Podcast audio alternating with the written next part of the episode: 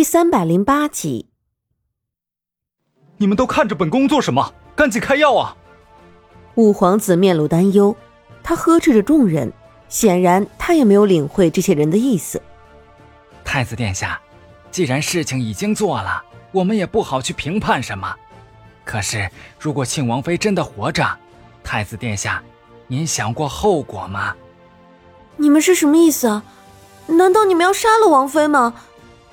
明明王妃才是受害者，你们为什么要这样做？薄荷就算是再傻，也已经明白了这些人的意思。他们竟然为了要掩饰太子的罪证，就要杀了王妃，这怎么可以？太子殿下，您可要考虑清楚啊！如果庆王妃还活着，她出去说了些什么，毁坏的可是你的名声啊！又有一个人说道：“你们。”你们简直！薄荷已经被气得连话都说不全了。本宫让你们治，你们就必须治。五皇子的面色阴沉的不像话。他们这是把他当成什么了？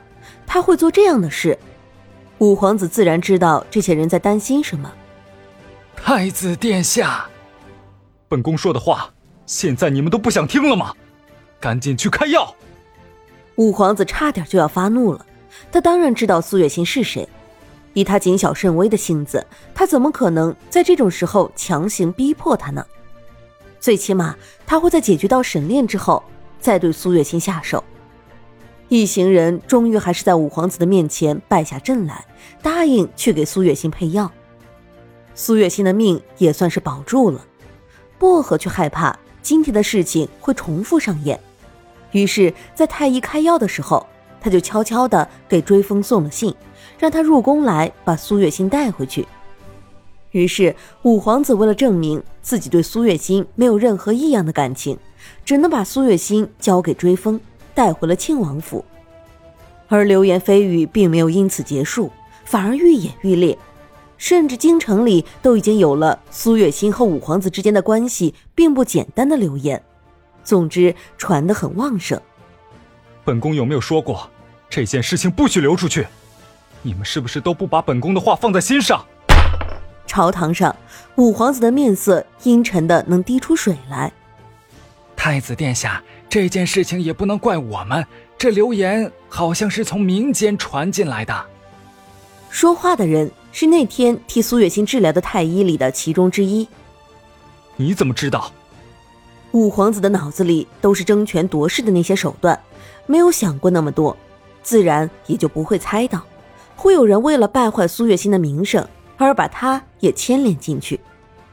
太子殿下，您可是太子，就算是为了您的名声，我们也不会暴露这件事情。毕竟，您以后会是国君，若是身上有这样的污点，恐怕我们也不会允许的。你。五皇子气得差点从椅子上站起来。这个说话的是当朝丞相，虽然年纪轻轻，但政绩极佳。哪怕是为了国家，五皇子也不会动他。可是他对他的容忍，却换来了林子瑜的针锋相对。每次上朝的时候都要堵他两句。五皇子的心里憋屈的很。太子殿下，本相说的可都是实话。林子瑜不卑不亢的，就连眼中都没有惧意和敬畏。这样的一个国君，不值得他敬畏。哼，林子瑜，如果不是因为你平日里的政绩还不错，本宫一定会杀了你。五皇子眯了眯眼，看着庭中那矗立着的身影，眼中的杀意毫不掩饰。自从那天朝中大臣冷眼旁观他被沈炼追杀的时候。他就已经秘密的处理掉一批大臣，留下的都是些听话的人物，偏偏就只有这个林子瑜，他杀不得也留不得，现在连他自己都不知道该怎么做了。退朝！五皇子现在一看到林子瑜的那张脸就觉得心烦，于是他大手一挥，率先站起身离开了。朝中的大臣本来就是些墙头草。也不会说出什么忤逆五皇子的话。他说退朝，所有的大臣都陆陆续续的离开了，只留下林子瑜一个人。现在出事的人是苏月心。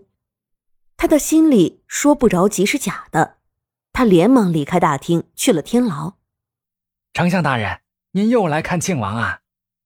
狱卒一脸谄媚的笑，一路跟着林子瑜，为他打开了沈炼牢房的大门。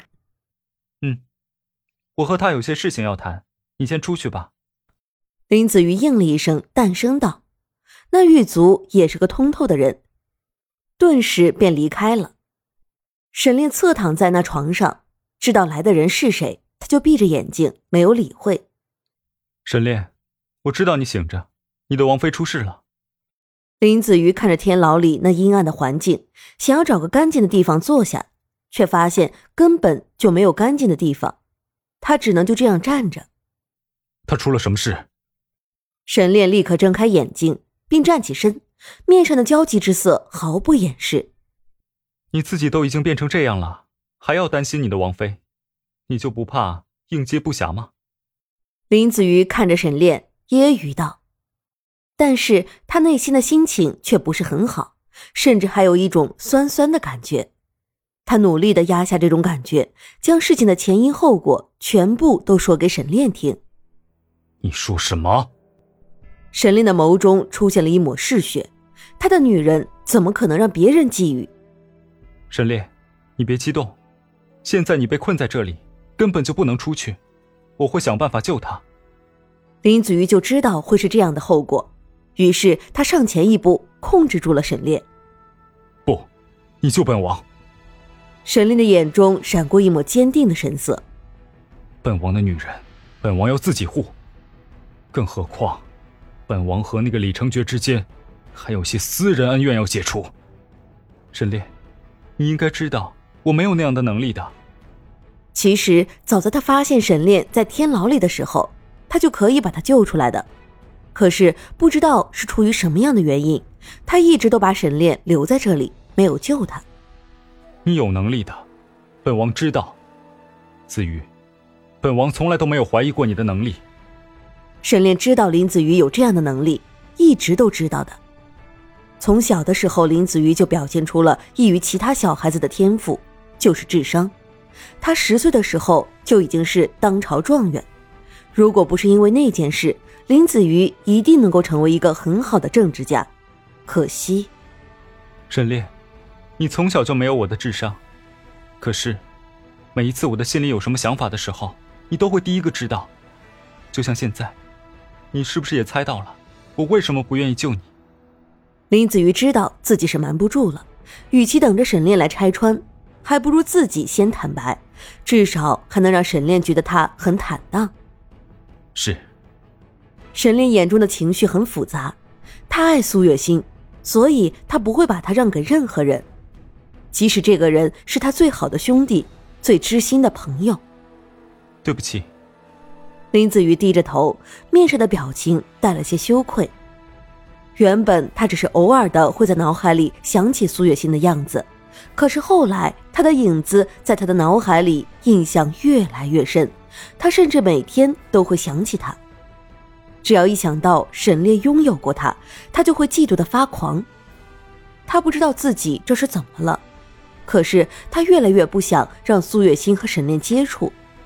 于是，在漓江出手的时候，他放任了。甚至在沈炼进了天牢之后，他竟然会有一种松了一口气的感觉。他想，他大概是疯了。